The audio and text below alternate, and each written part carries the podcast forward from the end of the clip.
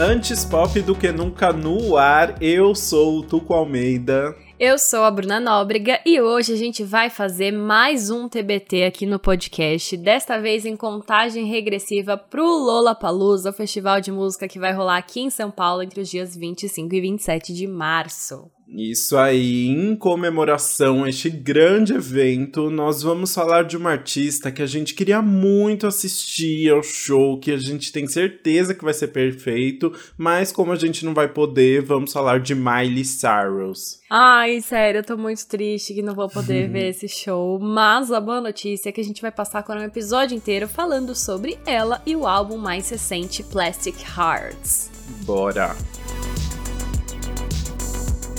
Plastic Hearts é o sétimo álbum de estúdio da Miley e foi lançado no dia 27 de novembro de 2020. Ele veio três anos depois do Younger Now, que foi o álbum anterior da Miley e que não foi um sucesso nem da crítica e nem dos fãs. Pois é, o Younger Now é aquele álbum que tinha Malibu, sabe? E aí depois de discos como Bangers e o Miley Cyrus and Her Dead Pets, pareceu meio deslocado do som que a Miley sempre fez. Era um pop folk com um pouco de country também, que em vez de fazer as pessoas acharem uma inovação, pareceu que o trabalho tinha na verdade perdido um pouco da essência da Miley. Ai, eu não tive a mínima paciência para essa para essa era também. Eu fui desse time aí, viu? Mas aí, a partir daí, a Miley decidiu que faria um trabalho super diferente e começou um plano de soltar três EPs que depois se juntariam em um álbum no final. No dia 31 de maio de 2019, ela liberou o primeiro deles, o She's Coming, que tinha o single Mother's Daughter e até uma parceria com a RuPaul. O EP já foi bem mais querido pelos fãs e deixou todo mundo muito ansioso pelas continuações, que seriam o She Is Here e o She Is Everything, que depois formariam um álbum chamado She Is Miley Cyrus. Só que aí, menos de três meses depois do She's Coming, a Miley se divorciou do Liam Hemsworth, eles tinham se casado apenas em dezembro do ano anterior, mas já estavam juntos há 10 anos, gente, esse casal, né? E aí, como a gente sabe, eles tiveram várias idas e vindas nesse meio tempo. E aí isso mudou muita coisa na vida da Miley, né? Tanto que ela achou que os EPs não representavam mais ela e decidiu desistir do projeto todo na metade. Quando a Miley aí finalmente terminou o Plastic Hearts, depois de mudar todo o conceito, criar músicas novas e adaptar as antigas, ela explicou. Eu comecei esse álbum há mais de dois anos. Achei que já tinha tudo resolvido. Não apenas o disco com as músicas e os sons, mas também com a minha vida inteira. Mas ninguém cuida do ego melhor que a própria vida. Assim que eu pensei que o trabalho estava pronto, tudo foi apagado, incluindo a maior parte da relevância das músicas, porque tudo mudou. Gente, que loucura, né? E aí, junto com essa mudança completa no planejamento, veio também a mudança de som. No EP e na divulgação daquela época, a Miley já estava se inclinando mais pro rock, mais do que qualquer vez antes na carreira, né? Mas quando ela mudou o conceito do álbum, ela quis se jogar de cabeça, não pensou duas vezes. Exato. Em uma entrevista ao Zack Sang Show em 2020, ela explicou o seguinte: Eu, na verdade, usei esse álbum como uma ameaça para o meu time em um determinado momento. Tipo, depois do último disco, eu estava. Ok, escutem, eu vou tentar pop mais uma vez e se eu sentir que não consigo dormir à noite por causa disso, eu vou fazer um álbum de rock. E aí eles ficaram, tá, então o que você tá esperando? Você nunca espera, apenas vai lá e faça. E aí eu fiquei, é, vocês estão certos. Eu não sei porque eu estava ameaçando eles com um álbum que eu sinto que era o próximo passo certo para mim. Eu apenas pensei que deveria continuar tentando pop e seguir o que eu sei, mas isso não é quem eu sou. Então eu apenas fui lá e comecei a fazer um álbum de rock finíssima, né? e aí, para isso, ela trabalhou com uma galera. Foram 13 produtores e 21 compositores ao todo. Dá para lotar um estádio aí. Então, para não ficar muita bagunça, a gente vai citar aqui só dois produtores principais que aparecem na maioria das músicas. O primeiro é o Louis Bell, que é um super parceiro do Post Malone e que tá em todos os hits dele. E o segundo é o What, o VAT, que VAT. também tem vários hits no currículo, incluindo Senhorita, da Camila Cabello com Shawn Mendes, e Wolves, da Selena Gomez e do Marshmello. E eu não lembro em que episódio a gente falou do VAT aqui. Não Você consegue lembrar? E agora, será que eu lembro? Nossa, eu não lembro. Eu sei que já é figurinha repetida aqui no podcast também. Enfim, é um nome que a gente já comentou por aqui. E esse álbum também tá cheio de vários outros nomes que a gente já comentou por aqui. Tem o Mark Ronson, que é aquele é, também cantor que produz várias coisas, já, já trabalhou com Amy Winehouse. Perfeito. Tem, adivinha quem? A dupla que a gente mais fala aqui. Não é, nem- é dupla, é grupo, né? The Monsters and Strangers. Monsters and Strangers, tinha certeza. Eles estão em tudo. E aí, agora falando sobre os compositores, é, entre eles também estão os feats que a Miley chamou para esse álbum, que incluem Dua Lipa, o Billy Idol e a Joan Jett. E aí tem uma versão especial do álbum também que ela colocou nas plataformas digitais, que inclui um remix do single dela Midnight Sky chamado Edge of Midnight com a Stevie Nicks. Então, essas, todas essas parcerias também estão creditadas por ali. E aí, falando na versão especial, ela tem esse remix e também tem duas performances da Miley. Um cover de Heart of Glass, da banda Blonde, de 1979, que a Miley fez no iHeart Music Festival, e um cover de Zombie, o hit de 1994 do The Cranberries, que ela fez no National Independent Venue Association's Save Our Stages Festival. Facinho o Gente, eu nome desse festival, né? inglês. Foi todo o meu fôlego. mas, mas aqui, depois de falar tudo isso, eu só queria dizer que aqui a gente vai focar nas 12 faixas originais do álbum, né? Pra, pra ser um trabalho bem específico. Bora pra elas? Bora.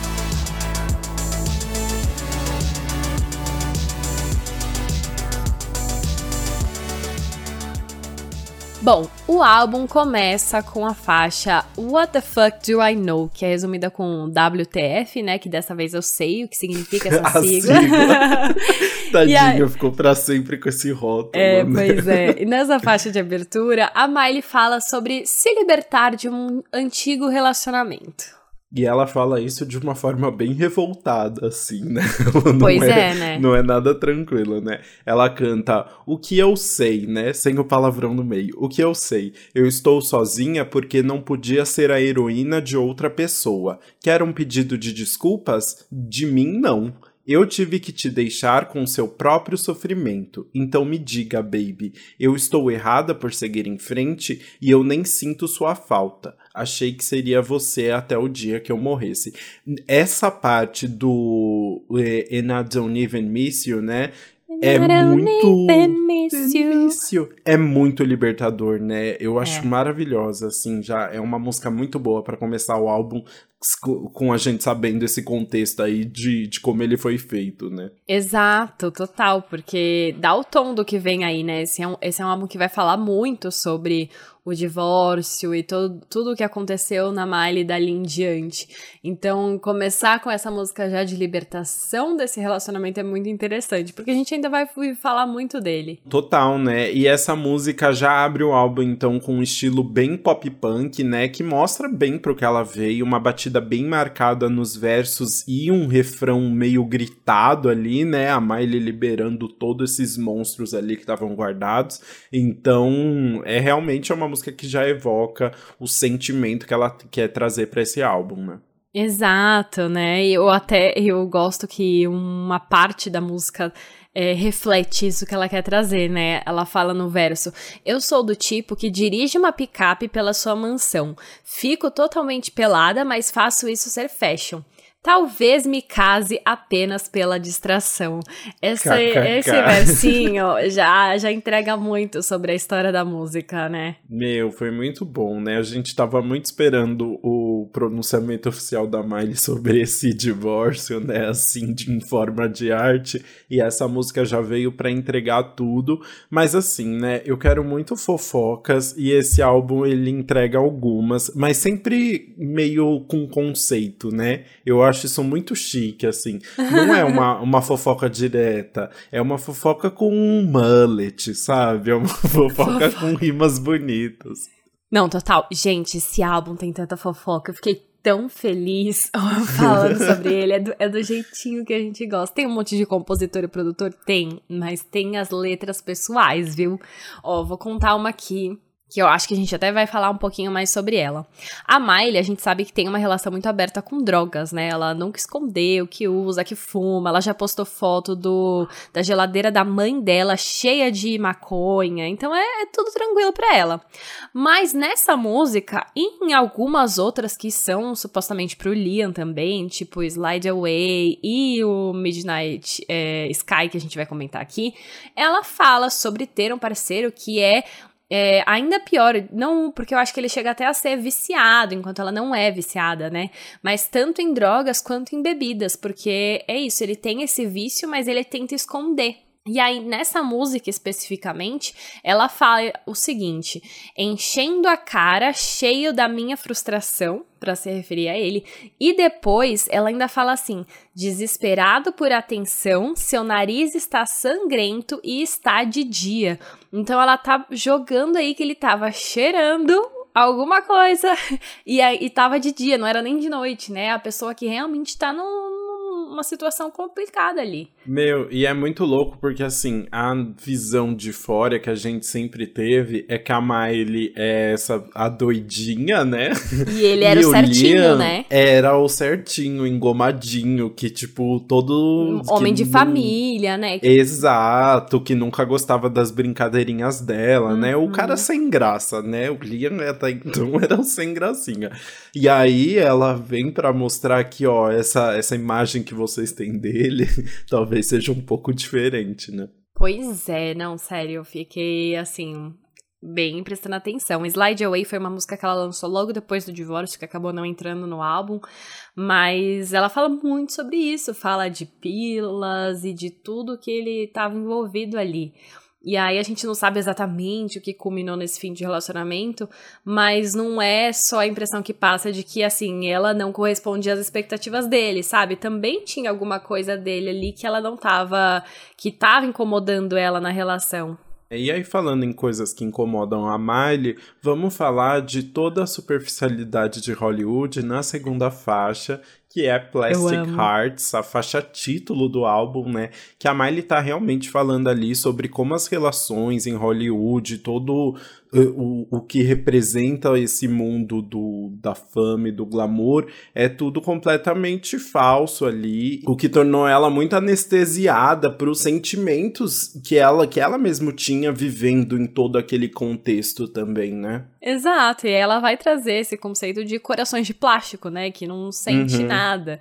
Então ela fala, por exemplo, um lugar ensolarado para pessoas, ela fala na verdade shady, que é, pode ser nessa vibe vibe sombria, mas shade também é a pessoa que fica jogando indiretinho uma pra outra, né? jogando né? Então, shade, né? Exato. E aí ela continua: uma sala lotada onde ninguém vai. Você pode ser quem quiser aqui. Eu nem conheço essas pessoas, mas eles não vão embora. Então ela tá falando realmente sobre estar neste lugar com pessoas que ela nem conhece tanto, que se acham íntimas. Ela fala em um determinado momento que ela tá passando um tempo hospedada num hotel, que é o Chateau Marmont, que é bem uhum. famoso lá de Hollywood também.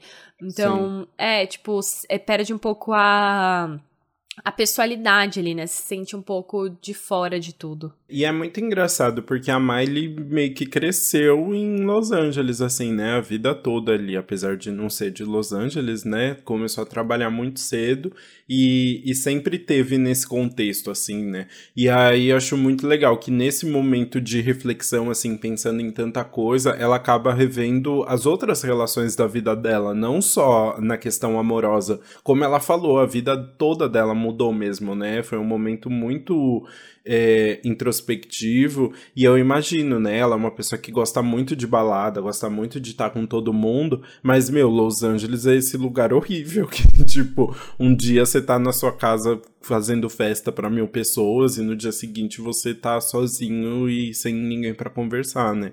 É, é um lugar muito duro mesmo, né? E aí acho que essa música acaba trazendo um outro lado, assim, então, dessa, desse momento dela repensar, né? Mas que também integra tudo na vida dela, né? Exato, eu senti que é uma música muito honesta, assim, sabe? Sobre o que ela tá vivendo. Uhum. Porque além dela tá descrevendo um pouco Los Angeles, ela também descreve como ela tá se sentindo, né? Ela fala em determinado momento, com medo do meu próprio reflexo, desesperada por uma nova conexão. Então é, ela precisa de alguma coisa ali, ela não sabe mais no que se ancorar, agora ela tá meio perdida, sozinha, né? É, e é bem legal porque essa música tem essa letra, então, tipo, bem dark, assim, né? Bem. Ah, é, é, olhando Los Angeles de uma forma inteira muito negativa, né? Mas o, a, na sonoridade, ela é bem pra cima, né? Ela é, é, bem felizinha, assim. Tem uns tambores, uns estalos e uns pandeiros que traz essa vibe da, da Los Angeles ensolarada, a Los Angeles dos filmes dos anos 70, né? Eu vi meio que como uma referência mais do folk ali, tipo em California Dreaming, uhum. assim, do The Mamas and Papas, sabe? Aquela música música o Los Angeles do, dos, hipster, dos hipsters, dos é. animadinhos, e mas na verdade na letra ela tá mostrando que esse California Dreaming não é bem assim, né? Exato, eu acho que tem muita essa referência do California Dreaming que você falou mesmo, porque ela é, fala, ela né, fala, né? Ela fala California Dreaming, Sim.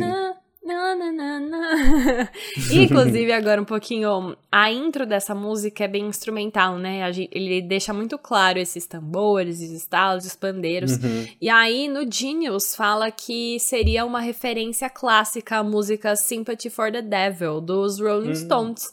E aí, que tem tudo a ver com essa influência dos anos 80 que a Miley tá trazendo pro álbum, né? Então, também mais uma ref de música legal aí. Muito bem. E aí, depois, então, de criticar tanto Los Angeles, a cidade dos anjos, vamos falar de anjos como você, na terceira faixa. Não Angels eu, Like Mas You. poderia ser. poderia ser, mas é uma, uma blogueira um pouco mais rica. É, de fato, e mais famosa. Mas vamos introduzir a música antes de entrar na fofoca, né? Vamos, vai. Em Angels Like You, uh, é a música em que a Miley dá uma baixadinha no clima ali, acabou a felicidade da, da música anterior e ela vai para um pop rock mais lentinho, numa música bem que parece mais romântica, bem de declaração, assim, mais uma faceta deste álbum, né? Pois é, e você fica meio em choque, porque ela tava ali na What the Fuck Do I Know, xingando, Revoltada, né? Revoltada. Né? e aí depois ela, na segunda música, ela fala que tá desesperada por uma conexão, que não se identifica com ninguém, e agora a gente vai pra uma música romântica. Uhum. E aí, nossa, sobre o que está falando essa música? E eu te digo, as pessoas acreditam muito que essa música seja pra Caitlyn Carter, que é uma modelo blogueira com quem a Miley namorou logo depois de anunciar o divórcio do Liam. Inclusive, esse caso, assim, é, foi super divulgado na mídia, porque o anúncio do, do divórcio dela com o Liam saiu numa semana e praticamente na outra ela tava foi viajando na Europa com a Caitlyn. Uhum. E aí, na época, elas até falaram que as duas foram juntas para superar os términos de relacionamento de cada uma. Só que aí, no meio disso, elas começaram o romance. E aí elas começaram. E elas estavam super apaixonadas, assim, post... é, sai a foto delas se beijando, posta... é, abraçadas, elas postavam foto uma da outra. Mas um mês depois já foi, já saiu que a Miley teria terminado tudo porque tava ficando muito sério. E a letra dessa música tem tudo a ver com essa história. Meio total, né? Ela deixa bem clara ali essa situação de ter alguém que tava muito afim dela, mas que não tava rolando, né? Ela canta tipo: Flores na mão esperando por mim. Cada palavra é poesia. Não me chame por nome, apenas por baby. Quanto mais você me dá, menos eu preciso. Ela claramente não tá tão afim assim, né? É, e, então, meu... a menina tava super romântica, dando tudo, dando flores, chamando ela de baby, falando coisas fofas, e aí ela tava já começando a recuar nessa relação, né? Nossa, e no refrão, então, isso fica mais óbvio, né? Ela fala: Vou deixar, vou desejar nunca ter te conhecido no dia que eu for embora. Te deixei de joelhos porque dizem que o tormento ama companhia. Não é sua culpa que eu arruíno tudo. Baby, anjos como você não podem voar aqui embaixo comigo. Ela tá malzinha, mas não rolou, né? Apenas não, não é, é o não é você sou eu da Miley Cyrus, né? Nossa, é literalmente eu não é você sou eu, né? Ela tá falando ali, meu, que a, a menina é perfeita, ela entende que ela tava tudo certinho, só que pra ela não, não deu certo. E aí ela escreveu essa música, pelo menos assim, Kaylin Carter ganhou uma música linda, né? Gente, e foi um relacionamento. Eu fico muito feliz que esse relacionamento fique eternizado neste álbum, porque eu acompanhei cada segundo eu acompanhei tudo, desse relacionamento. Cada ma... Não, assim, cada foto que saía de, dela virava uma matéria pro Google Gloss, porque essa matéria, essa, esse casal rendeu muito na época, né? Os Todo dois se divorciando. Né? E logo em seguida a Miley com outra. E o Liam comentando e dando um follow. É... E eles anunciando que iam ter que dividir a guarda dos cachorros, sabe? Foi uma coisa muito doida. Meu. E eu gostava tanto de acompanhar, tipo, porque a gente sabia, né, do relacionamento anterior da Miley e tal, mas o, a vida da Caitlyn também é muito interessante, né? Para quem não sabe, a Caitlyn Carter era casada com o Brody Jenner, filho de, de Caitlyn Jenner, sim, ele, a mãe Caitlyn, ele era casado com uma Caitlyn, o que é maravilhoso. E Brody é irmão aí de Kylie Kendall também. E ele participa de um reality, participava de um reality chamado The Hills na MTV. E o The Hills mostrava a vida do Brody com a Caitlyn, a casa deles e tal. Então era um casal que tinha uma repercussão, que as pessoas conheciam bastante da vida, assim.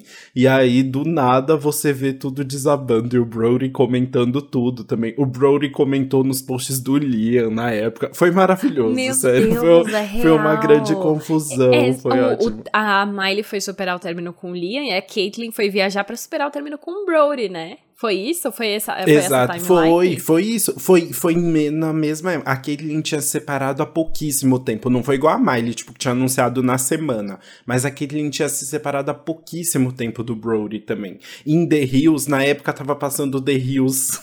e aí em The Hills ela já tava meio que de saco cheio do casamento. Aí na mesma época que tava passando o, a, o seriado, ela já tava com a Miley na Europa postando foto de biquíni naquele barco, assim. Foi Meu maravilhoso, Deus. sério. A timeline foi perfeita.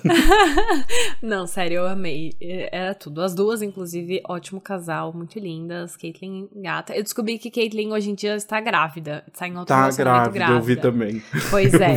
Mas é, é, muito bom a gente fazer essas análises, essas análises TBT, porque a gente já tem um panorama inteiro, né, do que tá uhum. rolando.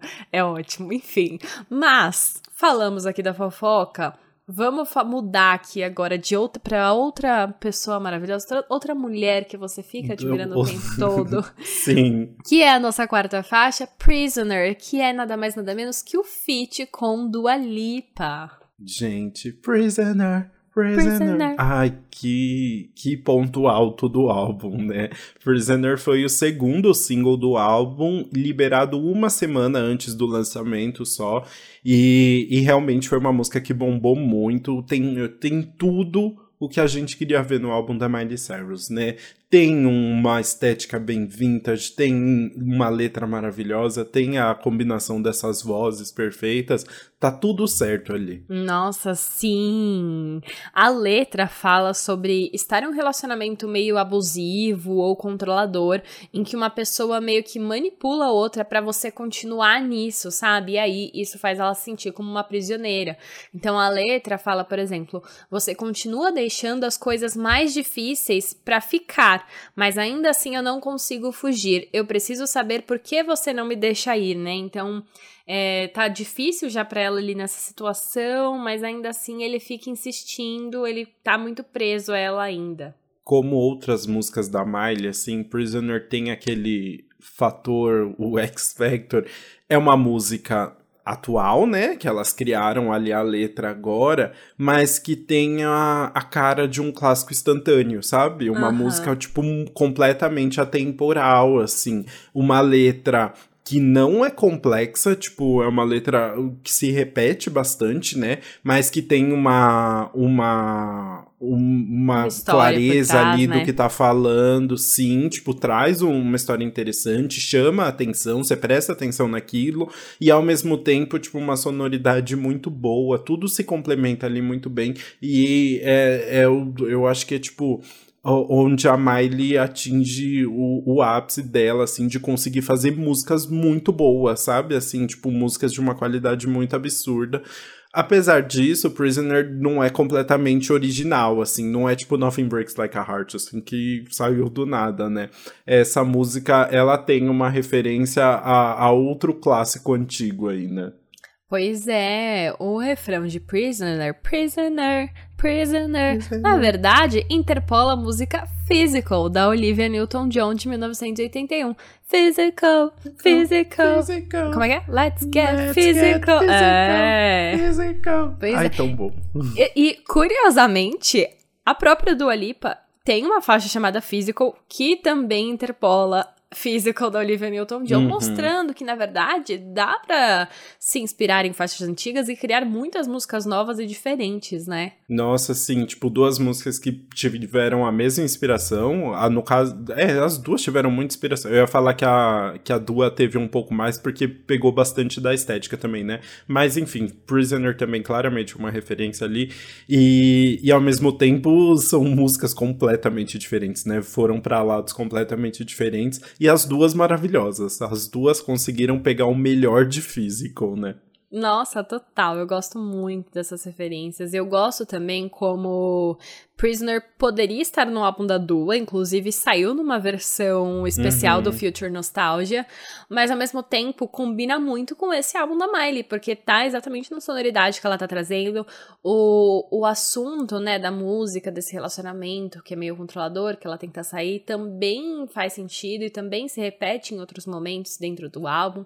Então, é, foi uma música perfeita ali para juntar as duas. Oh, e é muito louco, você falando agora da Dua, me veio na cabeça, né? Como a voz dela consegue atingir campos muito diferentes, assim, né? Tem hora que a Dua eh, usa uma voz muito doce, assim, muito meiga, e nessa voz, nessa música, ela tá meio rouca, assim, tipo, bem dark, né? Como ela consegue usar bem isso, assim, ao favor dela. Total, nossa, sim. É muito bom, porque ela, ela eleva, né? Ela, ela coloca esse tom mais grave da voz para também combinar com o da Miley, né? Porque a Miley que tem esse vozeirão é, grave. E aí as duas ficam muito equiparadas ali. Fica uhum. muito legal, uma dinâmica muito boa. Bora então pra próxima faixa, que é So tell me what you want, what you really, really want. Brincadeira, é give, what, give me what I want.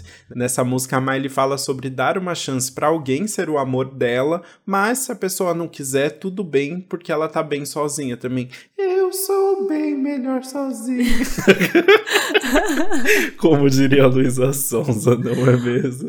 Pois é, na música a Miley fala: Eu não preciso de um futuro, eu não preciso do seu passado, eu apenas preciso de amor. Então dê o que eu quero ou eu vou dar para mim mesma. Então ela é muito autossuficiente, né? Ela também e ela fala, né, que não precisa de um futuro, ela não tá procurando um relacionamento que vai durar ali, né?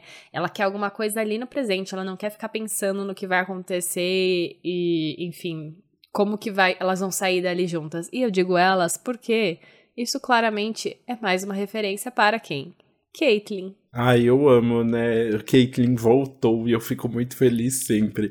Porque tem uma parte da música que ela fala, né? Eu consigo dizer que você é nova nisso. Quer ir com calma, mas não consegue resistir. Porque a Caitlyn disse já em alguns momentos que a Miley foi o único relacionamento com uma mulher que ela já teve, né? Foi o primeiro ali. Então faria todo sentido ela estar tá falando que ela é nova nisso, mas realmente não conseguiu resistir, né? Foi tudo muito rápido. Nossa, sério, eu amo. E ainda é exatamente isso, né? A Miley falando que quer alguém pro momento, mas não quer pensar no futuro, que tem tudo a ver com o fato delas terem terminado, porque a Miley não queria nada sério, né? Total, faz todo sentido. E é legal, assim, tipo, mas é um álbum que vai se complementando muito, né? Então a gente já viu a Miley revoltada, a Miley querendo sair de um relacionamento, a Miley de saco cheio de Los Angeles, e agora a Miley que tá aberta para um relacionamento, mas que tá meio que foda-se também, né? Se não rolar, Ela eu tô curtir. de boa aqui. Ela quer curtir, exatamente. Pois é, é muito a, todas as fases desse término que ela tá passando, né? Eu acho que esse álbum reflete muito isso, se a gente for analisar. Enfim, desde o começo ele tá contando ali uma historinha de tudo que ela passou desde 2019 até quando ela lançou esse álbum no final de 2020. Exatamente. Aí falando um pouquinho da produção, essa música tem uma intro de guitarra muito legal no começo, bem marcante ali, né? E aí depois vem uma bateria junto com a Miley cantando e dá tem toda meio que uma vibe mais misteriosa ali, né, de você entrar no, no mundo de Give Me What I Want. Exato, e falando gimme what I want. Gimme. Gimme, gimme, gimme more. Essa música tem sample de Gimme More da Britney Spears, tá ali nos créditos. E faz todo sentido ali na parte do, do refrão, né? Que depois a Miley fica repetindo traz realmente esse, essa referência. Mas muitas pessoas também acharam o som parecido com a música Closer, do Nine Inch Nails, mas eles já não aparecem nos créditos. De qualquer jeito, a Miley tem já uma familiaridade com a banda, porque ela gravou um cover da música deles, Head Like a Hole, pra série Black Mirror, pro, pra época que ela estrelou, né, a, a, última temporada lá, que foi faz muito tempo, mas é a última temporada que saiu. e então, assim, ela já tem essa influência. Eu acho que a Miley trouxe realmente muitas influências mais antigas pra esse álbum, e quem sabe passou por Closer também. Bom, falando em vibes misteriosas, então vamos entrar de vez nesse mundo mais sombrio de Miley Cyrus na faixa seguinte, que é Nightcrawling, o feat com o Billy Idol. Gente, é muito bom ser a Miley Cyrus, porque você quer fazer um álbum de rock e aí você chama, tipo, o Billy Idol, sabe? Você não, você não vai chamar ninguém menos que isso. Ela, e aí exato, ela... ela consegue trazer Billy Idol, Joan Jett, Stevie Nicks e ao mesmo tempo ela tem a mesma vibe para trazer a Dua Lipa. Então ela consegue, ela consegue atingir um público bem variado, né? Ela é o Norvana, ela é perfeita. Eu amo. E ela sabe muito escolher os fits certos, né? Ela não erra, porque Nightcrawling traz uma vibe mais misteriosa mesmo, uma música mais noturna, na, tanto na letra quanto na produção. E aí acho tudo a ver o Billy Idol entrar ali no meio também, né? Combinou perfeito. Exato, é o pop punk clássico da carreira dele, né? E aí a Miley também dá um toquezinho dela ali, porque a letra fala muito sobre a personalidade dela, da pessoa ali, do eu lírico de modo geral. Ela fala, por exemplo, às vezes eu não valho nada. Eu não valho nada, mas eu gosto de você. Você não você vale nada. não vale. Desculpa, errei. É essa foi a adaptação da Miley. Ah, tá bom, desculpa. É o, é o sample que ela usou. ela usou. Enfim, a letra fala: Às vezes eu não valho nada, às vezes eu sou o melhor que você vai ter. Às vezes eu preciso do seu amor, às vezes eu vou te apunhalar pelas costas. Eu, dun, assim, dun. ó. Pois é, eu amo ela mostrando todas as facetas dela por ali. Fique esperto. Muito bom, né? E eu gosto muito de um verso ali no pré-refrão, quando a Miley fala: Reflexo da meia-noite, esperando a atenção debaixo do globo de luz. E a Miley contou que esse verso, ele na verdade é bem literal, porque ela tem um globo de luz na casa dela em Nashville. E aí, no ano novo, ela estava fazendo uma ligação de vídeo com o Bot e eles estavam falando sobre o álbum, sobre como seria 2020, que ia ser o ano deles e tal. E ela tava ali embaixo do. refletindo no globo de luz dela. O que me lembrou muito Nothing Breaks Like a Heart, né? Que o, a capa do álbum era um, um globo de luz também. Achei que tem tudo a ver. Verdade. E Nothing Breaks Like a Heart, a música dela com o Mark Ronson, né? Então, já uhum. trazendo ele de novo, que tá envolvido é, no disco. Inclusive, agora eu quero saber se ele tá envolvido em Nightcrawling também. Ah, será? Vamos ver. É, não é nessa faixa que Mark Ronson tá envolvido, mas assim, perfeita, poderia estar com esse globo de luz, nada nada quebra como um coração, eu amo. Nada se quebra como um coração. Mas, vamos falar então de músicas famosas. A gente tá falando aqui Nothing Breaks Like a Heart, um single que bombou muito.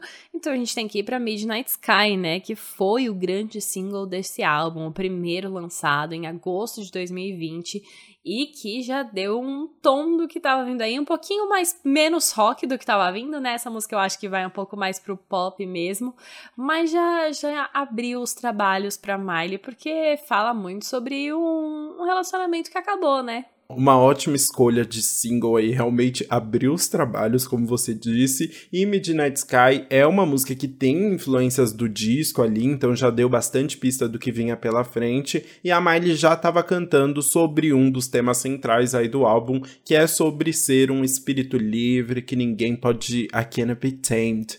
Como Nossa, arrasou na rap. Muito é. obrigado. É. Miley Cyrus ela, can be tamed desde 2010. Ela não pode ser domada. Exato. E aí ela canta, né? É uma longa noite e o espelho está me dizendo para ir para casa. Sempre esse espelho, né? Ela tá sempre com o espelho aí. É. Mas faz muito tempo em que eu me senti tão bem sozinha. Muitos anos passaram em que minhas mãos estavam amarradas nas suas cordas, claramente um, um recadinho aí pro Liam, né? Ainda mais tá muitos tá... anos passaram, né? É... Tipo, tá falando uma um relacionamento de 10 anos aí e falar, por exemplo, que, de um relacionamento que as mãos dela estavam amarradas nas cordas dele, lembra também muito a letra de Prisoner, né? Prisoner, né? Foi o que eu pensei também, claramente.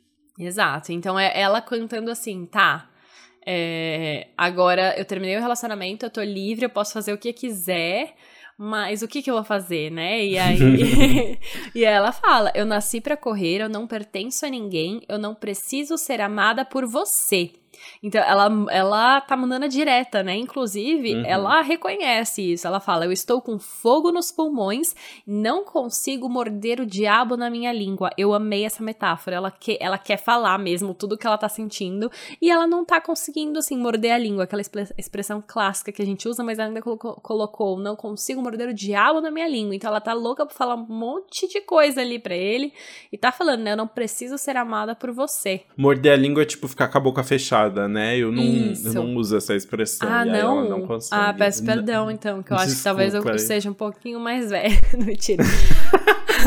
talvez eu conheça uma expressão de avó, mas tudo bem. Mas é isso, morder a língua é tipo você ficar com a boca fechada, não falar, você querer muito falar, mas se segurar. E ela tá falando que ela não consegue se segurar. E tem outra passagem com língua que eu achei muito mais interessante, que é quando ela fala assim: Você vê os meus lábios na boca dela, todo mundo está falando agora. E aí, meu, essa, essa referência não tem, assim, muito não direta, há né? dúvidas, né? né? A fofoca é muito direta, que ela tá falando sobre o começo do relacionamento com a Caitlyn Carter, que foi pouquíssimo tempo depois deles terem terminado, e que o Liam claramente ficou bem, bem chat ali na época, né? Exato, e até porque ela fala, né? Todo mundo está falando agora, Nossa, porque virou, virou foi na boca confusão, do povo. Né? Todo mundo tava comentando e não sei o que. E aí é muito legal dessa música, porque a Miley deu o panorama geral e é muito doido ela ter escolhido essa música para ser o primeiro single, porque depois essa parte do você vê os meus lábios na boca dela, todo mundo está falando agora, é o refrão, ela fala, ela tá ali, só que quando ela vai cantar o refrão de novo depois, ela substitui substitui essa parte dos lábios na boca dela e fala: Você vê as mãos dele ao redor da minha cintura e você achou que nunca seria substituído. Por quê? Miley ficou com Caitlyn por um mês, foi muito rápido, e aí é, acabou em setembro, mais ou menos. E antes mesmo do fim de 2019, ela já estava namorando o Code Simpson. Uhum. Quem lembra do Code Simpson? Amava. Gente, que surto! E aí a Miley namorou com o Code com um tempo tempão, assim. Eles uhum. ficaram juntos, eu acho que quase um ano aí. E aí, o que aconteceu? Foi em novembro de 2019, mais ou menos, quando eles começaram a postar coisas juntas. E em novembro de 2019, a Miley postou um vídeo com ele, em que ele aparecia de fato com as mãos ao redor da cintura dela. E foi no mesmo dia que o Liam deu um follow nela. E aí, depois que o Liam deu um follow nela, ela deu um follow nele e deu um follow na Caitlyn também. Ah, Olha a fofoca. Nossa senhora. Aí ela quis se livrar cuidar de todo mundo de uma vez, né? Pois é, mas ela ainda fica pensando que o Liam tá vendo tudo e ficando chateado com essa situação. e tem mais fofoca pro Liam dessa música, né? Porque ah, a gente comentou, né? Lembra que na primeira música ela fala sobre ele ser viciado, mas não admitir. Hum. Uhum. Porque na, em What the, é, What the Fuck Do I Know, né? Ela fala que Sim. ele escondia que tá um pouco isso, né? né? E aqui uhum. ela canta na ponte o seguinte: Eu não escondo meus olhos embaçados como você. E você acha que tá falando ah. olhos embaçados de chorar? Não, não, não. Não, não, não. Aquele olho vermelho que acontece só quando você faz, se envolve com drogas. É muito bom. Mas também, eu acho que também é de chorar, né? Porque é isso, ela não é a pessoa que que fica. O Liam foi uma pessoa que deixou todo o, o, término muito mais privado. Ele viveu tudo na Austrália, bem de boa, né? Sem ficar falando em entrevista muito pouco e tal. E a Miley não, foi tudo muito mais aberto. Inclusive, né? Temos um álbum inteiro para comentar sobre isso. Então é também falando dessa questão dela ser essa pessoa pública que fala e que faz arte em cima dos sentimentos dela, né? E que não vai deixar de esconder tudo que ela tá sentindo, né? Nossa, arrasou, faz muito sentido mesmo. Eu confesso que eu fui pelo, pelas fofocas que o Genius estava mandando, e o Genius só foi na fofoca do, do vício, né? Mas Ai, eu acho gente. que é mais profundo que isso, sim. É fato, tipo, do Liam ser uma pessoa muito reservada, né? Que, tipo, ele uhum. esconde tudo. Então, ele pode estar tá escondendo tudo que ele tá sentindo, tem, pode ir muito além disso mesmo. E a Miley, essa pessoa aqui, mostrou tudo, né? Ela ficou com a Caitlyn logo em seguida, depois ficou com o Code, postou e tava tudo bem. Então, adorei sua interpretação, parabéns. Muito obrigado. Mas eu sei que você gosta de levar para a questão das drogas, porque a Miley também ela faz por querer, né? Tanto é que a oitava faixa se chama High, altinha. altinha. Eu amei altinha. a sua tradução. É a minha parabéns. tradução livre, né? Muito bom. E essa música é engraçada, porque eu acho que ela vai um pouquinho pra vibe de Younger Now. Você sente isso? Eu não sei, porque eu acho que ela é, ela é mais uhum. lentinha e ela tem até um violão, assim. Nas músicas Sim. da Miley a gente tá ouvindo guitarra, né? Bateria. Mesmo quando na, sei lá, em Never. É, não Never Be Me, a Never Be Me é de, depois, mas em Angels Like You, era guitarra e bateria que tava aparecendo aqui. E agora a gente tá ouvindo um violão. Que, que é, é assim. É, é quase acústico, né? Lembra quase um countryzinho, assim, é... né? É um folk country, sei lá, vai para outra vibe mesmo. E é muito focado nos vocais da Miley, né? É sobre ela tá ali, ó, falando tudo mesmo. E tem um pouquinho da vibe de Prisoner na letra, mas, porque ela canta sobre estar tá muito intoxicada por essa relação, né? Essa relação faz ela ficar altinha. Uhum. E ela sabe que ela fez a coisa certa e racional ao deixar a pessoa, mas às vezes ela ainda sente falta.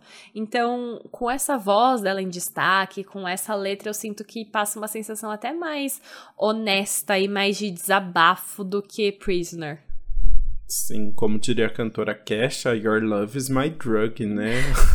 a Miley tá altinha Nossa, a gente tá cheio de referência nesse, nesse episódio, hein? Exatamente. De, né? de mas, você não vale nada, mas eu gosto de você até queixa. até queixa. Muito bom. O, vamos, vamos analisar na letra aqui, né? Quando ela canta, na minha cabeça eu fiz o meu melhor ao dizer adeus, e eu não sinto sua falta, mas penso em você e não sei porquê. É uma uma música que ela tá bem mais equilibrada, assim, né? Que ela tá. Ela não ela tá. tá... Então, ela não tá assim, só apaixonada, ela não tá só assim, sai da minha vida, raiva, te odeio. Né? Exato, exato. exato. Eu, tá eu senti que essa calma. é a única música do álbum que ela reconhece que teve momentos bons com o Liam uhum. também. E ela não guarda só ressentimento da relação, sabe? Porque na uhum. primeira música a gente. Você falou, né? Que é uma parte que, que dá pra ver a libertação dela, que ela falando. And I don't even miss you. Que eu nem uhum. sinto sua falta. E aqui ela fala: na minha cabeça, eu fiz o melhor para dizer adeus. E eu não sinto sua falta. Mas eu penso em você e não sei por porque então ela reconhece que não sente a falta, ela falou a verdade na primeira música, mas aqui ela, tipo, em vez de ser só esse tom de libertação, também tem uma coisa meio apegada ali de você ter passado 10 anos com uma pessoa e agora ter que aprender a viver sozinha sem ela, né? Não, a pegada total, né? Tanto é que tem uma parte que ela canta, né? Às vezes eu fico acordada até tarde porque você não fala comigo nos meus sonhos. E eu imagino você eventualmente me abraçando e dançando alguma música como uma cena de filme. Ela claramente idealizando, né? Repensando como seria, mas que também serve como uma grande referência ao relacionamento dos dois, né? Pois é, eu vejo assim, dançando uma música como uma cena de filme. assim, não tem como. Miley e Liam se conheceram no set de gravações do filme A Última Música. então, Sim, assim. É que eu, na verdade, ele, ela fala de, ela fala record, né? E o filme é The Last Song. Eu que traduzi uhum. música em música.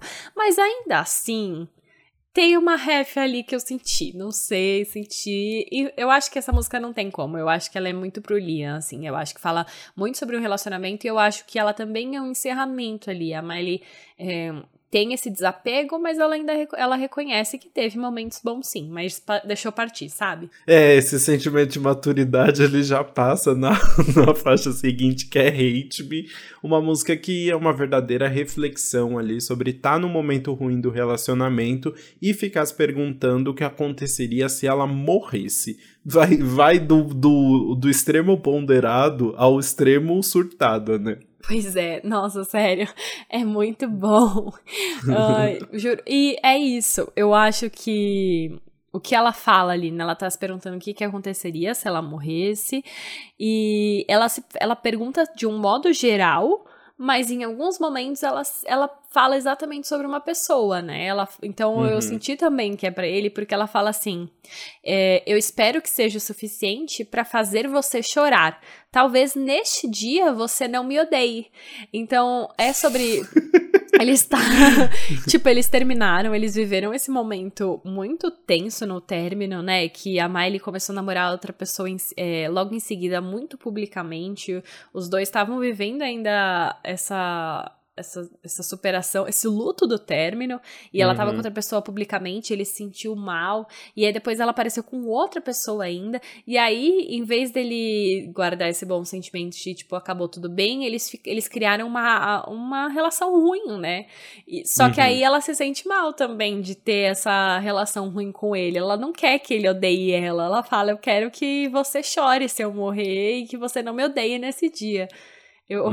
é muito bom, eu nunca tinha prestado atenção na letra nesse sentido e eu gostei. E tem outra questão ali da letra que eu gosto, que eu acho que é algo que tá presente em várias músicas assim da Miley, que é quando ela fala: vai em frente, pode dizer que eu mudei, diga na minha cara. Ela tá sempre meio que mostrando isso, essa questão de tipo é, ela ser vista como uma pessoa que mudou, acho que teve um peso muito grande no relacionamento, os desejos do que ela queria fazer e como ela estava se sentindo podada ali, como se ela tivesse sendo outra pessoa, né? Como se ela estivesse tentando interpretar um papel ali dentro daquele relacionamento, ela não estava sendo ela mesma.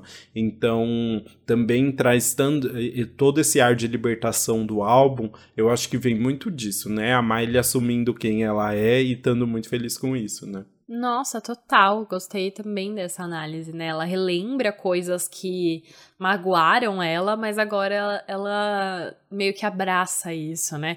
E aí tem outras partes também que aí vai além do relacionamento. E ela fala: Eu espero que todos os meus amigos fiquem bêbados e drogados. Seria muito difícil dizer adeus? Ela se pergunta assim, né? E eu amo que ela tá pensando num funeral que seria uma festa. Muito bom, né? O Miley Cyrus é o que eu espero de um funeral dela, né? Exato. Mas, apesar disso, de, de um funeral que seja uma festa, esse é um, é um rock mais lentinho, né? A gente tem uma uhum. guitarra presente nos versos, e aí entra a bateria no refrão com a voz poderosa dela, mas é uma coisa mais vibes balada, né? Que a gente fala. Então, Sim. é realmente essa. Ela tá se perguntando ali honestamente. Ela tá. Foi uma coisa que deu um gatilho na cabeça dela e ela deve ter passado muito tempo, assim, pensando nisso, sabe? Bora então pra próxima faixa que é Bad Karma, o feat com a Joan Jett ex-integrante do The Runaways, que tem a própria banda agora. Muito chique, né? Que já foi e, interpretada e, por Kristen Stewart nos por. Kristen Stewart. Eu amo. Quem não lembra, né? E dá pra ver, mais uma vez, assim como acontece no feat com Billy Idol, a colaboração com a Joan Jett, dá pra ver que é bem inspirada pelos trabalhos da cantora, né? Que é uma verdadeira lenda do rock aí, porque tem até aqueles gemidinhos clássicos, né, dela, que ela ficou fazendo, elas ficam fazendo a música toda. Igual do Cherry, Cherry Bomb. Ela usa muito a voz pra disse, fazer os ritmos, né? E, exato, a própria Miley disse que se inspirou em Cherry Bomb e também a faixa Bad Reputation da Joan Jett. Então, é, é uma música que, exato, é muito clássica da Joan Jett e ganha também essa vibe da Miley. Exato. E aí na letra ela fala: Eles dizem que é karma ruim partir tantos corações. Eu sempre escolhi pessoas que dão porque sempre tirei. Eu prefiro apenas fazer e pensar nisso depois. Ela não está preocupada com o karma. é bem legal, uma música bem anti-herói dela ali, né? Bem, bem malvadona. Eu amo. E sabe o que também, né? Karma ruim? É hum. Viver uma vida dupla. A Miley canta este trecho. E eu só consigo pensar em quê? You get the best of both worlds. Quem vivia uma vida dupla? Hannah Montana. Hannah hum, Montana. hum, seria uma referência aí? Eu diria que eu sim. Eu acho. É, pode ser, mas eu vejo muito como uma referência aquela questão também de, tipo, tá vivendo, se submetendo a uma situação que ela não tá afim, tentando ser outra pessoa, sabe? Viver essa. Só Hannah Montana.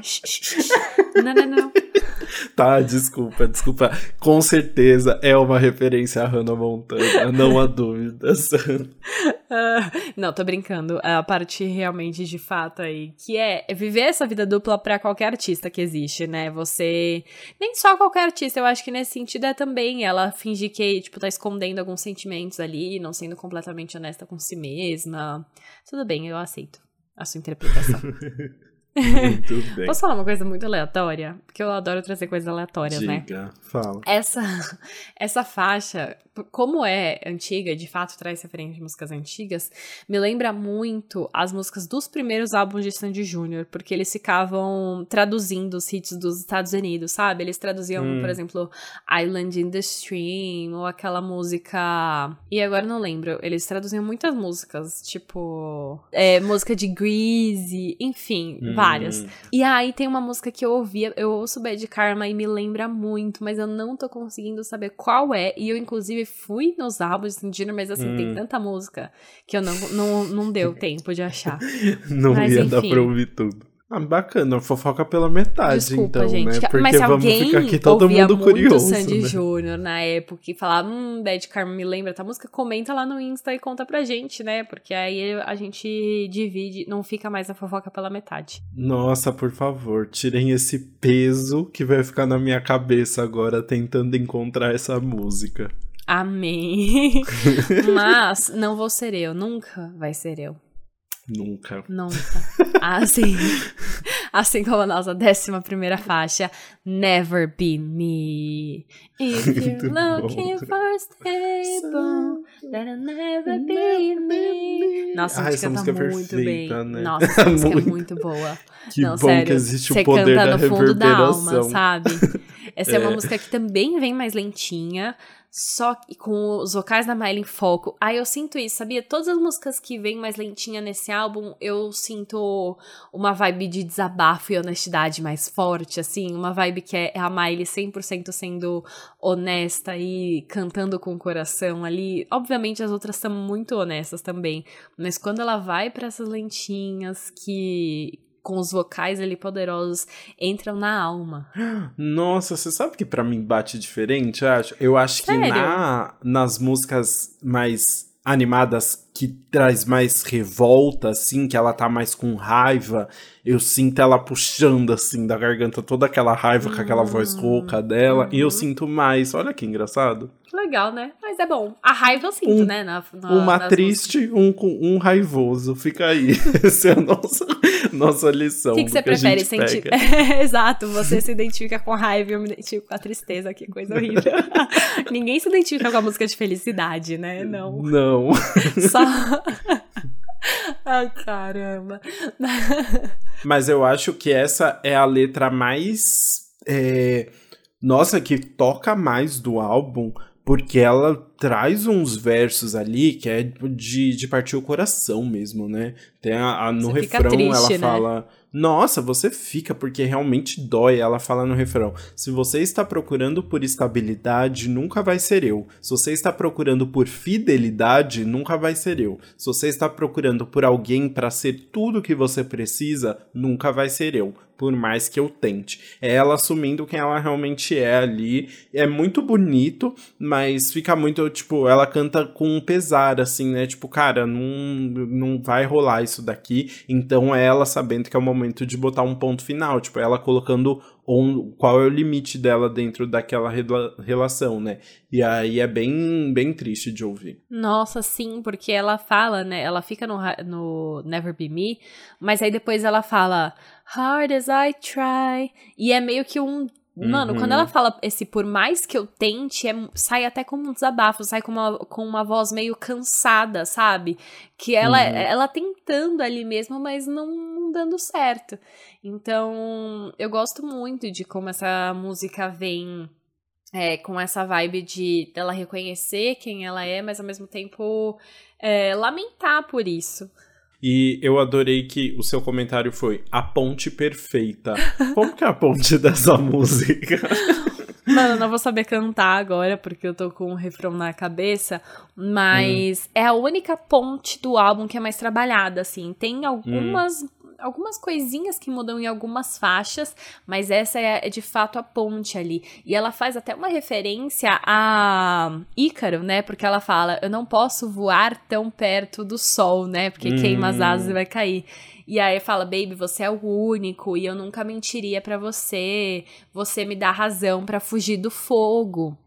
Então ela tá realmente apaixonada. Eu fico até pensando. Eu acho que não é nem para uma pessoa, eu acho que é, é uma música muito sobre ela, né? Ela tá falando de modo geral ali, mas nessa ponte ela fala especificamente para alguém. Eu fico. Enfim, fiquei me perguntando se seria pro Liam, porque eu acho que não. Eu fiquei pensando se não seria pro Cold Simpson, sabia? Porque. Por porque eles tiveram um relacionamento que a Miley tava muito apaixonada, assim, sabe? E acabou que no final eles terminaram, mas eu sinto que ela, ela estava muito apaixonada por ele. E pensando no álbum de modo geral, é, ela não ia fazer uma música tão romântica pro Liam nesse álbum, pensando em tudo que a gente ouviu, sabe? Porque ela, tipo, se lamentando tanto, ainda mais com essa ponte que ela tá falando real, assim.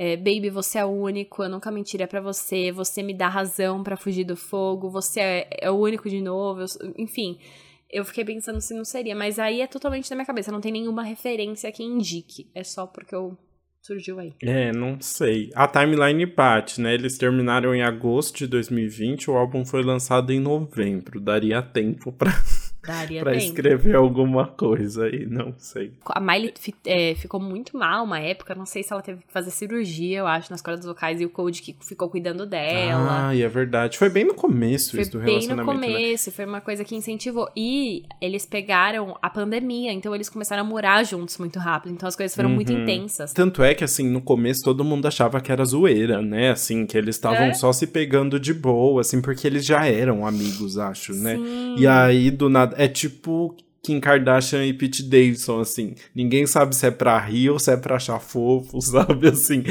todo mundo fica olhando, esperando eles, eles falarem alguma coisa, né? Exato, exato. E no final era, era real, assim, era forte. Uhum. E, enfim, foi isso. Aí eu fiquei me perguntando. Não, não sei, tá? Mas eu, eu gostava desse casal, então eu. Tá eu queria acreditar que uma música fofa é pra ele. E é justamente por isso. Porque... Mas, agora, nossa, eu pensei em uma coisa muito do nada, né? Nossa, eu tava falando assim, não podia ser. Eu adoro. Mas também tem a possibilidade de ainda fazer uma pequena referência a Caitlyn, né? Porque ela chama a Caitlyn de anjo na, na, em Angel, Angels Like You.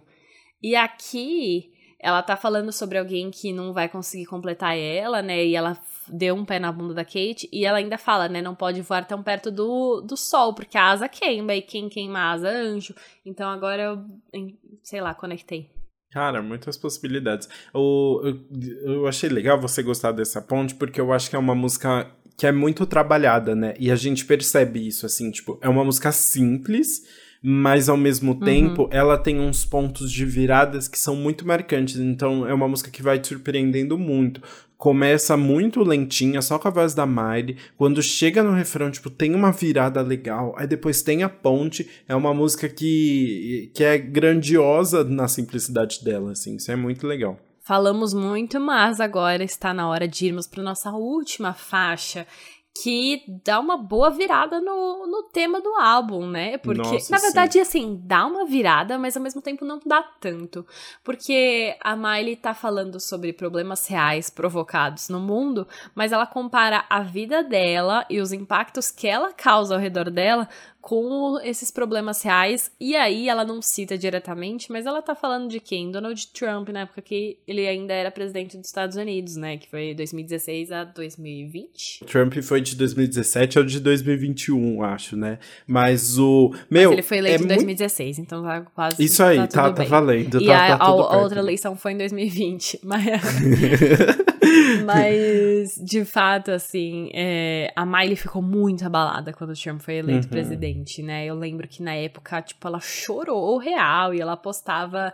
Ela tava devastada, ela falava que ela ia sair dos Estados Unidos. Então teve um grande impacto na vida dela e faz sentido ter uma música mencionando isso no álbum. É, e aí ela fala de tudo isso de uma forma é metafóricazinha, assim, né? Não é tão direto, que fica, o que fica bem bonito. Ela fala: os velhos meninos estão segurando todas as cartas e eles não estão jogando buraco. Você me chama de louca, mas já olhou ao redor desse lugar? Eu deveria ir embora, mas acho que vou ficar. E aí, como você disse, ela realmente pensou em ir embora mesmo, né? Vai pra Cuba, Miley Cyrus.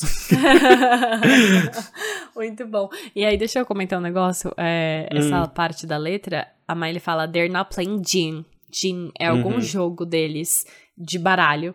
E aí eu hum. fiquei, ah, vou traduzir pra buraco, então. Ah, mentira! É eu pensei que ela realmente estava falando de buraco. Eu Não. acreditei super na sua tradução.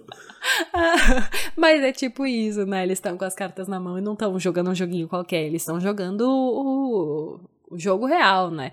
E mais tarde, um pouquinho mais pra frente, ela fala na ponte, inclusive. Então o cara louco está na grande cadeira e o coração dele é um cofre de ferro. Ele diz: se você não consegue fazer, então a culpa deve ser sua. A gente foca muito nos vencedores e fica cego pelo brilho. Talvez ligar um para o outro seja muito 1969.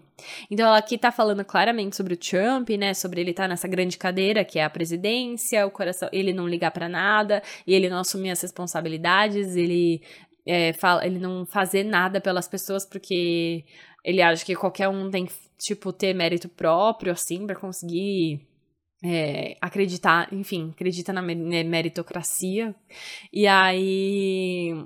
E aí, a Miley, essa, essa parte do final que ela fala, talvez ligaram para o outro seja muito 1969.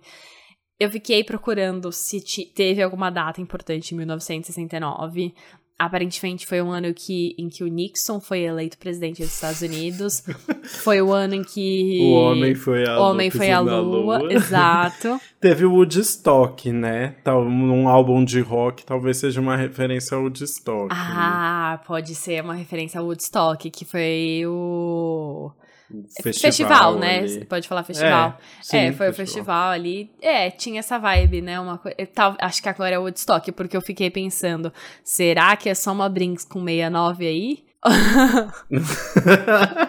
é possível também, eu não duvido nada também. Porque, meu, é muito específico. Tipo, numa. Ela poderia ter falado qualquer ano ali, né? Mas eu acho, acho possível, assim, ela que ela esteja falando, sei lá, do Nixon? Não sei, não sei qual. Já que ela tá falando Não, mas do Woodstock agora, faz muito ela sentido. quis lembrar do Nixon. O Woodstock faz bastante sentido, né? Deixa eu só fazer, eu fui dar o, o, o Google aqui. Você realmente pesquisou o que era esse jogo Jin? Ou você só foi no chute? Eu fui no chute. Amiga, eu não acredito. Eu vou ler aqui a descrição do Wikipedia, tá?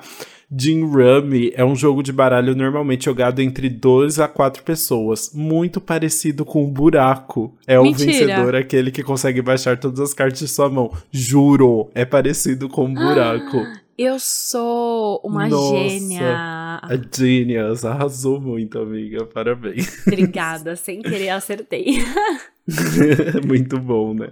E aí, só comentando mais uma parte aqui da, da faixa que é bem legal, tem uma parte que ela fala, né? Meu corpo tem camadas, sexo primitivo e vergonha primitiva. Eles me disseram que eu deveria cobrir, então eu fiz o contrário. Eu estava tentando ganhar meu próprio poder. Ainda estou, ainda estou tentando fazer funcionar. Pelo menos dou aos jornais algo para escreverem. E é realmente, tipo, muito o que a Miley passou, né? Essa questão de, tipo, pós-Disney e ela começar a, a, tipo, tipo um Wrecking Ball que ela aparece pelada e aí virou um grande meme e ao mesmo tempo todo mundo criticando e falando que ela tinha ficado louca e obviamente comentários muito machistas, né? E, e aí ela realmente virou o jogo, né? Hoje em dia eu acho que uh, as pessoas. Ah, enfim, deve ter muita gente escrota que ainda pensa isso, né?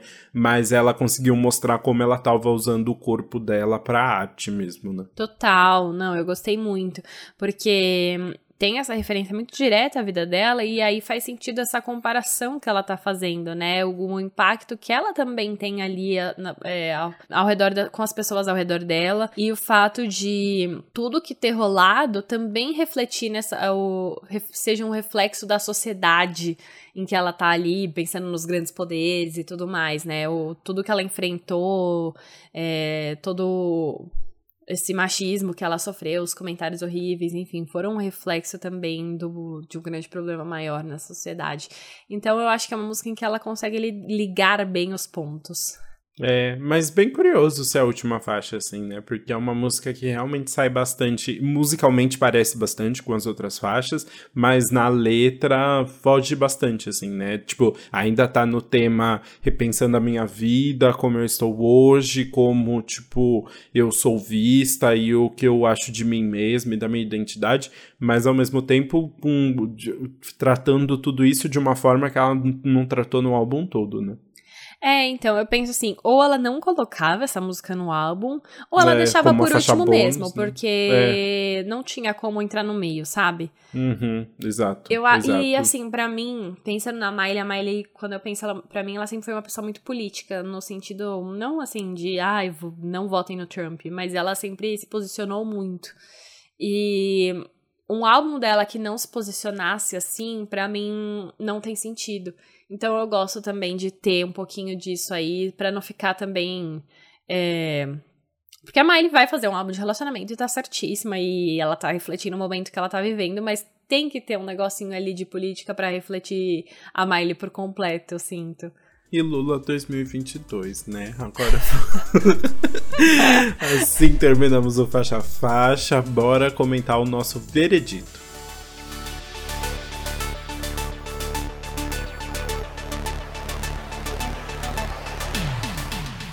Eu acho que é melhor você começar com a música que você vai pular. Dessa vez foi bem difícil, hein? Eu ainda assim, tipo, eu vou com a com a mãozinha no coração, tá? Mas eu falei que eu não me identifico tanto com algumas músicas lentinhas. Algumas eu sinto muito toda a força delas, o que o que me o que me toca bastante, mas teve uma música em específico que não me chamou tanta atenção, assim, foi uma música que eu deixei mais passar e que eu não gosto tanto da metáfora, acho, tipo, sei lá, um pouco sem graça, que é Hate Me. Eu não gosto de toda essa dramaticidade, da ideia dela, tipo, pensar se ela morresse, se ela sumisse, o que, que aconteceria e como lidariam com o vazio que ela deixaria e ela não teria que se preocupar com as despedidas e tal. Ai, não sei. Achei um pouco over, assim, sabe? Tipo, foi longe demais na sofrência nessa música aqui. Eu gosto mais quando a Miley vai para outro lado, assim, dentro, dentro de, de todo esse luto que ela tá passando. Justo. Você sempre vai você não gosta das músicas Criticar exageradas, lentinha, então né? tá, faz... É verdade. Exato, eu não gosto da sofrência. É, eu fico com preguiça, eu sou geminiano. Do drama, você não gosta do drama, é. Eu não gosto do drama, exatamente. A minha, você vai me matar. Fala, vai. Mas a que eu vou pular, que eu pulo, eu gosto muito da música, que é Night Crawling, do Billy Idol. Eu acho que é uma música... Ah, não, não, não, não acredito. Eu sei, eu sei. Nossa, mano, gente, não. Sério, esse podcast tem que acabar. Ai, não que tá horror. dando. Não, não, calma, calma. Você já defende, deixa eu falar. Só. É tá. É porque é muito pessoal, tá? Não quer dizer que a música é tá. ruim é que é o, mano, é o pop punk raiz ali que uhum. não, eu gosto de pop, entendeu? É o é um pouquinho a mais para mim. Então, e eu tenho mais um ponto também, que é a, é a letra mais simples desse álbum, é a letra menos aprofundada. Uhum. É uma música que é muito focada na melodia e na produção, que aí ficam impecáveis mas a letra fica um pouco para trás. Então, e eu gosto da letra, né? Eu gosto de uma letra bem aprofundada, uhum. além de tudo. Então, para mim, assim, tem o punk muito intenso ali, bem raiz, que não é já minha praia, e também não tem a letra que eu gosto. E aí acaba que eu tenho vontade de pular. Tá, não, eu entendo, tá, tá perdoada, mas realmente, para mim, é a música que vai ficar no repeat. a gente é péssimo. Ai, sério, a gente é péssimo. eu, eu pensei em colocar várias, que realmente tem muitas músicas boas, mas realmente é a música que, sei lá, me faz vibrar mais, assim. Eu acho que é, é realmente, é tipo a Miley entrando no modo roqueira completo. Aqui não parece que é tipo, é o rock da Miley. É rock, sabe? Apenas assim. Uhum. Ela realmente incorpora. É, com certeza, a Billy Idol trouxe, trouxe muito disso pra música também. E fico muito feliz que ela tenha trazido, tipo, uma, uma referência tão grande para esse álbum. E, nossa, é uma música realmente, tipo, ela tem toda uma vibe noturna, assim, bem dark que eu acho muito bem construído, sabe? Você se fica imerso nesse em todo esse cenário que eles estão criando assim. Então, eu acho tudo muito divertido assim. E ter isso no meio do álbum, antes de Midnight Sky, que aí vem tipo o, o rock mais popzinho da Miley, com cheio de, de brincadeirinhas e tal. Eu acho tudo isso muito gostoso, sabe? Acho muito legal essa brincadeira que ela faz tipo do rock com as raízes e ao mesmo tempo fazendo um pop da Miley Já tô falando do álbum, né? Mas realmente é porque Nightcrawling eu acho que dá, é um ponto de luz, assim, no, no meio do álbum que eu gosto muito. Ou melhor, um ponto bem escuro, né? O ponto, o ponto mais dark do, do álbum. Ah, tudo bem. Eu entendo o seu lado e. qual, qual música você vai botar no repeat? A minha no repeat é Never Be Me. Hate Me, já pensou?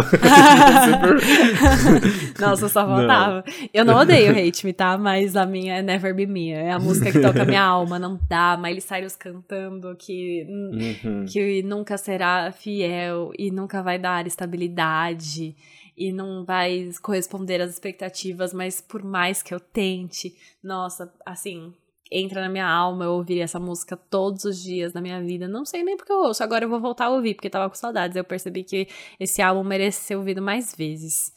Mas antes de eu falar mais do álbum, né, vamos, vamos agora entrar de fato na categoria. O que, que a gente acha deste álbum? Ah, eu vou começar então, porque realmente é um álbum que eu nunca tinha ouvido, né? Eu te falei, eu nunca tinha ouvido esse álbum inteiro, assim. A Bru conhecia mais e eu conhecia os singles, obviamente, vi todas as apresentações que ela fez na época, mas nunca tinha ouvido o álbum como um todo. É genial, assim, o trabalho da Miley. A Miley é realmente uma das maiores cantoras do pop que a gente tem hoje, né? Uma pessoa que começou tão nova, que conseguiu conquistar um espaço que foge só do do que é fazer música para ter stream, sabe? Para qualquer coisa assim. Ela realmente consegue juntar pessoas incríveis para fazer música. Ela é a cantora mais raiz, que junta uma galera para fazer um álbum, tem um monte de produtor, um monte de compositor, mas que faz um álbum, quando o álbum tem um propósito assim, né, meu, dá, tem muita harmonia, tem um conceito, todas as músicas se conversam, tipo, a produção de todas, tem música lenta, tem música que vai mais pro pop, tem música que vai mais pro punk, tem música que vai pro folk, pro country, mas tudo se conversa muito bem e dá uma unidade muito grande para um projeto, e ao mesmo tempo ela consegue tratar de vários temas, né? É um álbum de separação, é um breakup álbum, mas dentro disso ela tá falando basicamente de três separações diferentes e ela ainda acha tempo para falar de como ela ela tá se encontrando dentro de tudo isso, do falar do presidente, sabe? Ela consegue é, trazer uma variedade muito grande e fazer com que você ouça o álbum várias vezes e você sinta que, sei lá, você tá ouvindo, tipo, todo um universo mesmo, sabe? Assim, dá, você ouve o álbum várias vezes e você percebe que não percebeu tudo ainda. Você tem que ouvir mais porque tem muita, ela tá falando muita coisa, ela tem muito a dizer. E, ah, enfim, é isso. Miley é a cantora atual que é capaz de fazer um clássico instantâneo, assim, uma música que acabou de lançar, mas poderia ter 20 anos, porque e, e ainda estaria sendo tocada, porque é realmente uma, uma joia lapidada. Nossa, arrasou é só elogios para esse álbum. Eu concordo 100%, porque eu não tenho um ponto para fazer a mais, assim. A gente pode falar, ah, Golden G-String destoa um pouco do tema, mas sonoramente tá muito encaixado ali, né? uhum. né? É, tem muitas pessoas envolvidas nesse álbum, a gente comentou sobre isso, mas ao mesmo tempo é um álbum muito pessoal. É, é um dos álbuns recentes que a gente comentou aqui que mais a gente consegue se aprofundar na letra e achar referências e ver que de fato a Miley tá falando sobre a vida dela ali mesmo que ela não escancare, sabe? A gente tem que analisar, mas ao mesmo tempo tem uma descrição muito real de tudo que ela passou desse, desde esse término, sabe? E aí você entende porque ela acabou largando o projeto dos EPs no meio. Porque não faria sentido, ela tinha que fazer uma coisa completamente nova para refletir, porque mudou tudo depois desse divórcio na vida dela, né? E ela traz tudo pra cá. Enfim, eu acho que esse álbum reflete a Miley do começo ao fim, reflete o momento que ela tava vivendo, reflete a sonoridade que ela queria fazer naquele momento, e eu acho que o rock é a sonoridade da Miley, né? Eu acho que é o momento em que ela mais se é o momento que a voz dela mais se adapta, que ela consegue mais mostrar as influências da vida dela, apesar de ter crescido em Nashville, né, e ter um pai que canta country, ela tem muitas referências ali do rock na vida dela, e eu quero ver Miley seguindo pelo rock pela frente, e tô muito triste que a gente não vai ver a, a apresentação ao vivo desse álbum maravilhoso que a Miley vai trazer pro Lollapalooza. Mas enfim, só elogios, quem puder ir, aproveite muito. Muito bem, assim assim terminamos todos os comentários sobre Plastic Hearts, o último álbum lançado por Miley Cyrus, nossa headliner do Lollapalooza. Bora então para o, para o nosso quadro maravilhoso anti-single do que mal acompanhado. Tudo.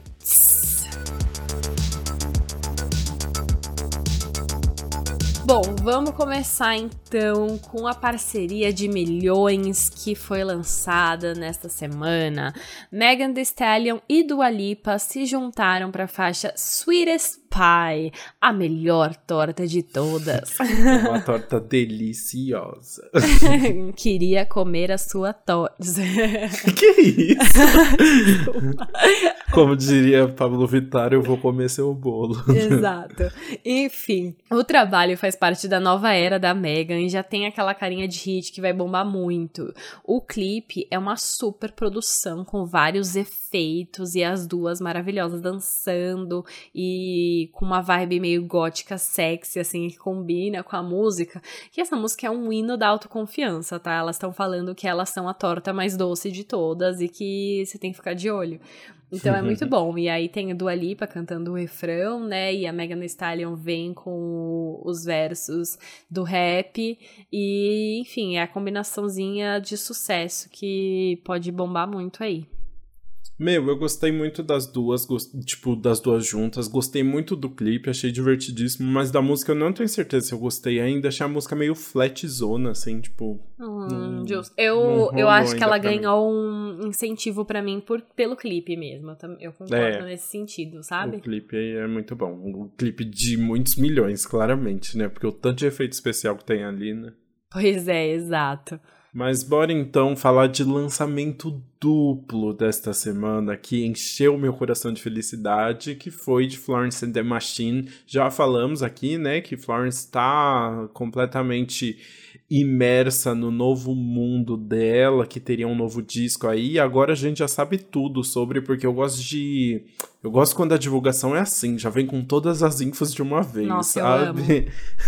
a banda anunciou aí que vai lançar um novo álbum chamado Dance Fever no dia 13 de maio criou muita expectativa em cima das 14 faixas que vão compor o álbum e já lançou mais dois singles em uma única semana, né? A gente já tinha ouvido King antes, que foi maravilhosa, uma faixa bem poderosa, falando sobre a relação da Florence com o corpo e os desejos dela e tal. E agora, primeiro eles lançaram Heaven is Here, que é uma música bem mais introspectiva, rápida, inclusive, que uma, uma pegada bem diferente. E aí, uma, depois, eles lançaram My Love, que veio com uma pegada completamente diferente, uma música bem mais animada, bem extrovertida, longa, com um clipe todo cheio de dançarinos é, e bem, bem dançante mesmo, o que eu achei que fez muito sentido, uma vez que anunciaram que o nome do álbum vai ser Dance Fever, né? Assim, para ter uma febre dançante, eu esperava uma música bem dançante mesmo. E um fun fact aí, My Love, a Florence falou que originalmente ela foi. É uma música que fala muito sobre. É, a questão de lidar com a é, como ela lidou com o bloqueio criativo durante os períodos de quarentena em Londres. E, e aí ela fica se perguntando onde é que eu vou colocar todo esse meu amor, né? E aí, é, é, na verdade, foi, a música foi escrita originalmente como um poema, um poema bem triste sobre, tipo, sobre esse bloqueio, sobre essa dificuldade que ela estava passando. E aí seria uma música de balada mesmo, acho que tocada no violão. E aí depois um dos produtores do álbum colocou uma batidona, assim, começou a fazer uma versão dançante da música, e foi essa que vai estar tá no álbum agora, bem interessante. Tô muito, muito animado pra Dance Fever, eu tô completamente no hype. Nossa, Quem quiser tô conversar comigo sobre, amiga, eu, eu tô assim com vontade de salvar cada imagem que eles postam, porque todo, toda, todas as imagens estão perfeitas, os, os clipes estão lindos, tá tudo maravilhoso, sério. Tá me lembrando uma Florence, tipo, mais de antigamente, porque a Florence nos últimos dois álbuns estava muito conectada com a natureza, estava bem good vibes, bem estilo que gosta de ir na cachoeira às 5 horas da manhã. e agora tá uma, tá uma Florence bem em Londres, mas achei, tipo, que ela deu uma voltada. Voltou com a franjinha também. Eu, eu acho que veio tudo junto. eu amo só Ceves e eu tô muito preparada para quando a gente for comentar o álbum dela aqui nesse podcast, eu... porque vai ser um show de conhecimento. Estou prontíssima para isso. Nossa senhora, ah, não, não bota a expectativa tão alta, não. Bom, mas vamos lá então pro nosso último single dessa vez, porque Florence foi dois em um.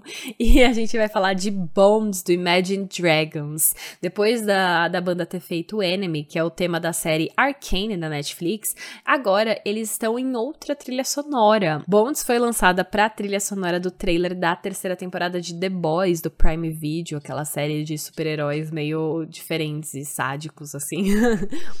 e aí a letra, é, eu acho que tenha tudo a ver com a série, em certo, de certa forma, porque o Dan Reynolds, que é o vocalista, disse que Bones é um reflexo da constante obsessão dele com a finalidade e a fragilidade da vida. Ele disse que está sempre em busca de alguma evidência de que há mais por vir e que a vida é verdadeiramente eterna em algum sentido. E ele disse que ainda não descobriu isso se é de fato, mas ele tenta sonhar pelo menos com o que seria a sensação de conquistar a morte nessa música.